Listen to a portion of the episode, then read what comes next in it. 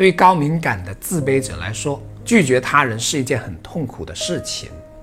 但我们依然要学会如何委婉地拒绝他人，并记住以下三点，缺一不可。切记一，如果在与人相处的过程中，你感觉得到有些关系不是在滋养你，而是在榨干你，让你感到很累，而不是很轻松，那么你就需要守住情感的边界。不能让他们过度的消耗你。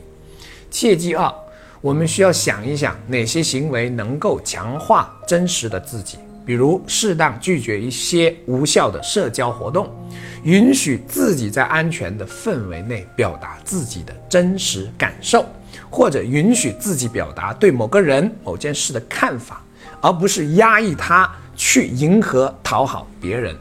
如此一来，才能从微小的事情开始，一点一点唤醒真实的自己。当然，这过程我们需要保持对人的尊重和不失礼节。切记三，要把每一次情绪视为一个接近自我及内在真相的机会，为新的洞见留一片天空，帮自己疗伤和成长。也就是说，每一种情绪都是有意义的。都是帮我们认识自己、成为自己的一扇大门，不要轻易就抗拒或者逃避，正视他，和他相处一回，看他会带你去哪里。